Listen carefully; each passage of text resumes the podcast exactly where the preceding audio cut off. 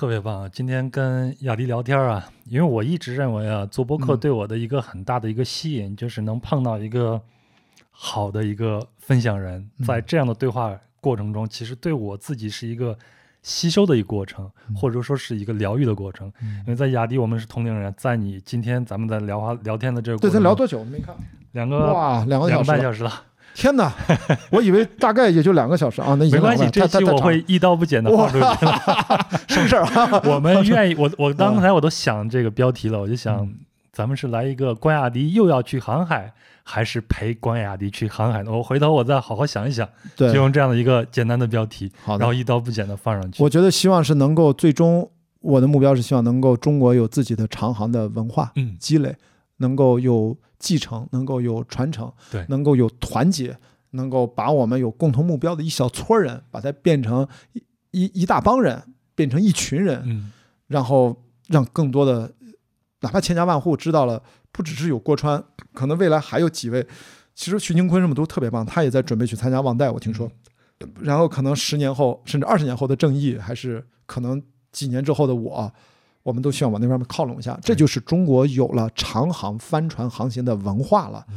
不然的话，我们真的没有文化，我们就是单帮，就一个人。零星那个东西，他他根本就谈不上传承这二字儿啊。我觉得青岛市政府，他不是因为他给我花了几万英镑赞助我，我才说这话。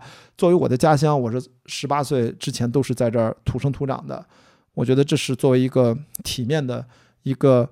怎么说呢？就是有勇气的青岛人啊，我们去做探索，其实就是中国人去做探索，这是力所能及的。我也只能做，我又不是说我要去火星，我也去什么当宇航员。虽然我的初中的那个人生梦想清单上说着要离开地球什么的，就是我就看看人家伊隆马斯克送了四个平民上太空吧，他拍了纪录片。叫 for 什么呃 inspiration 什么的，就是平民升空计划。我你看，其实我那些想法不是不靠谱，人家美国人已经做到了。那未来中国其实也可以，我能不能等到再说？但至少眼下，我觉得有一个，不管是越野跑的偶像 Marco 奥某，一个七十多岁老头儿，还是郭川已经去世的郭川，呃，他就应该像灯塔一样啊，就指引着我们。作为青岛人，我觉得在这一点海洋上的一个探索，我依然觉得跟你聊完你就理解为什么我对深海没有那样的恐惧，为什么。我真的就觉得，单人环球不间断就是长航嘛，我们肯定从长航开始，先跨个洋开始，然后测试一下，然后就可以整个出发。那为什么应该我们去做，或者说青岛人去去做？但是其他也有不是青岛人，那都没有问题啊，你都是肯定是沿海城市的。这个是未来，我觉得也符合未来整个中国你所谓是强国战略。你真正的是要让世界其他国家人家尊重你，那你你除了这个大陆文明以来的各种的文化传统，其实你也可以在海洋上做出自己的一些探索和努力。不只是个人，我觉得整个国家层面其实也需要。对。就是不是说要证明给谁看，就是你就觉得你有这个好奇心，你觉得你想这么去做就可以了。这个事儿绝对不是说谁谁谁来来来来，我是拿着吃着拿着国家的钱怎么着？其实就是政府赞助了，他不赞助他也会赞助别人的，你知道吧？后面的事可能我就找民间赞助了，我要干这个事儿，我觉得会有很多朋友支持我，支持我和正义或者正什么刚才说的徐静坤什么很多去跨洋航海的人，哪怕我哪怕就扭转一件事，就是我真是希望。真的就是郭川，他曾经写过船长的信。我在穿越比利牛斯的时候做过一期 vlog，全程的过程就是念了郭川船长那封信。我在法国西班牙的边界的山脊上，在一个帐篷里面，就用手机自拍了那么一段，我念他的信。那封信里面其中很重要的一段就是，中国人在这么多年前，包括到现在，其实还是这样。当你谈到说我要单人环球不间断的时候，中国人的给你的反应说啊，疯了吧，不可能吧，神经病吧，你干这事干嘛？图什么？赚钱吗？但是当这个事儿同样的话题。跟你去老外去聊的时候，大家马上给你的反应是怎么去，什么船，几号出发，什么路线，你想怎么怎么走啊？是呃，怎么整整体的船队是怎么搭配？他们直接是 know how。他们不会跟你去聊你的动机，会聊质疑你说你为什么去，你根本不配去，不是这样。而且说实话，这封信当我念完了，我是二零一八年念完了，三年呃什么三年之后，两年之后，当我二零二零年跟我那几位船长去跟他们交流的时候，他们真的就像郭船这样，他们马上就跟我直接进入到操作性的问题，告诉我你的那种，我建议你现在用什么 fifty 这什么样一个船，什么什么样，他们在哪里，应该怎么搭配，我是怎么训练经验的，就大量的分析，就直接就就来真的。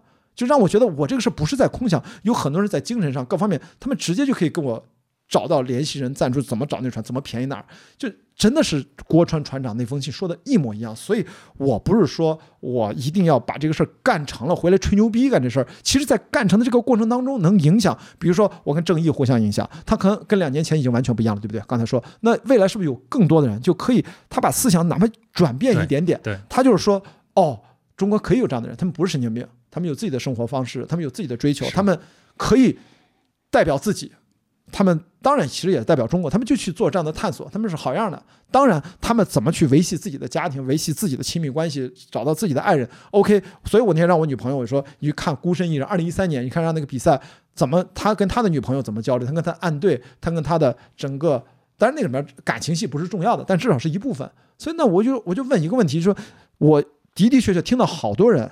还是我身边有几个是我的好朋友，都跟我说：“雅迪，你这样的性格这么爱折腾，你就别结婚，别生孩子，别就糟践人家，人家姑娘谁跟你在一块儿？”其实这话是个玩笑，我当时就呵呵这么就是打个岔就过去了。但实际上我就会反问，我就说：全世界别说环呃就长时间航行帆船了，是不是世界上有很多种极限运动？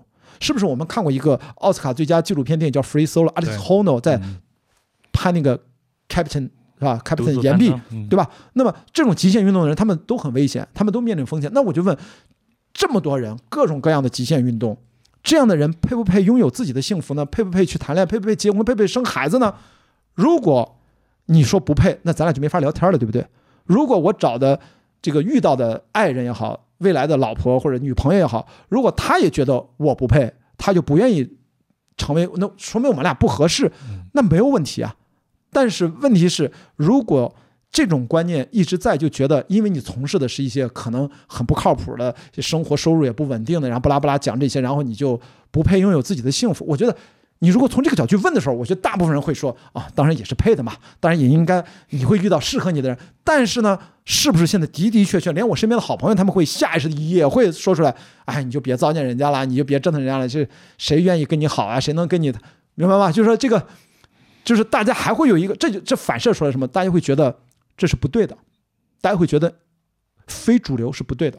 那我们当然是非主流的生活方式选择。我们今天录这个播客也不是在推广，我没有任何的意思让大家加入我，像我一样吧，我从来没有这么说过啊。超马越野跑的时候，我从来没有推荐大家去盲目的去进入到超长距离的跑步。如果你没有科学的认知，这个对身体当然不是百分之百的好处嘛当然，是有风险，但是我们就能 handle 到得住，因为全世界各地这些人都能 handle 得住，都会对身体有一些损耗，但是它能自我修复，不要超出那个限度，导致不可逆的损伤就可以。这个是相对来说也是安全和健康的，要不然这个运动也不会发展那么几十年了嘛。所以呢，帆船赛这种生活方式，或者说未来的航呃帆船航行这种情况也是这样。就目前来看，你看我们不管是聊到专业层面，还是身边的日常的拉家常，大家这个理念啊，其实真的还不在一个频道上。所以通过这个播客，我觉得你说有什么价值呢？可能就是哦，可能大家多一个哦，原来有人真的是可以这么生活的。嗯，所以说，你看我又不花你的钱，我又花的是我赚的钱又。不吃你家大米。哎，对对对，所以我的我的意思就是说，其实是可以的。对，好吧，这就是咱俩能聊完了。我觉得告诉大家，千万不要一不要被我前面说的很多东西觉得自己也热血上涌，是不是？我也可以活得很 很啥啥啥自由？其实不是啊，是啊，你要先想清楚你要放弃什么，这些东西该不该放弃，什么年龄考虑什么样的事儿。第二，我们对吧？我们我插你一下，啊我们所有对精神世界的追求，其实都是为了消弭我们对现实世界的这些鸡毛蒜皮的这些事儿，把它给消化掉。现实世界我也觉得很好，就是鸡毛蒜皮没有问题，但是我们生活当中不能只有鸡毛蒜皮嘛。我们前面绝对不是说逃避它、回避它，我也没有，对吧？真的，我家里面你看，如果下次去我们家里面录，你看我操，我家里面是乱七八糟东西特别多，全是些天天。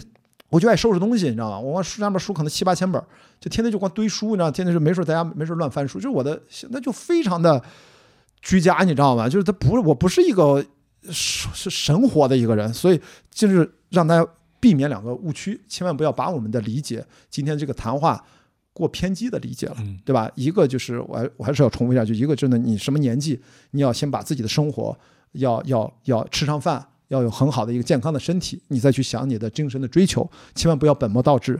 第二呢，就是我们希望通过咱俩的谈话，能够把这个不同的生活方式，我们能拓展自己的认知，嗯，至少。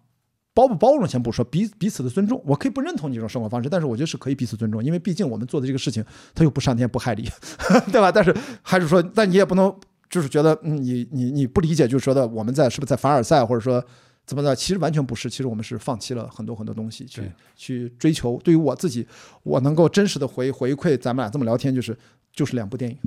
我的人生只不过是我童年时期的两部电影，我大概快完成了第一部，我现在还有第二部电影等着我去完成，嗯大概其实就是这样。那雅迪说完，我也说一下，就当一个结尾吧。嗯我其实这期呢非常的惊喜啊，因为我之前完全没有想过这期节目的走向是什么样子的。对我这么说，我也没想过。对对对，最后你落到这个点，其实你已经替我结了个尾。我做这这，包括做播客，包括和你聊天，都是这样的一个目的，就是想向大家展示下这个世界上还有另外的一批人是用另外的一种生活方式在生活，在努力的生活，在很好的生活。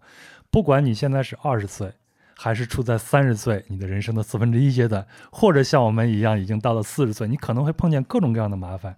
那我希望我们可以通过雅迪的故事或者其他分享人的这些故事里边，给你得到一点点小小的啊、呃启发性，让你知道我们的生活还有另外一种可能性。也许它跟能给你带来更多的勇气，那当然最好了。对，嗯希望跑出勇气，这我老说那句话，然后变成活出意义，这是未来指向的终点。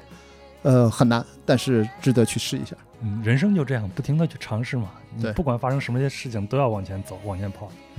太感谢了，然后噼里啪啦又又说了那么，本来说要结尾了，怎么又说了那么多？不行，赶紧结尾吧。咱就这样 啊，晚上不耽误你去看电影了。好的，好的，好的。好，啊，非常感谢雅迪，好今天聊得很开心。好，希望下次有机会再串台。好，拜拜。拜拜，拜拜。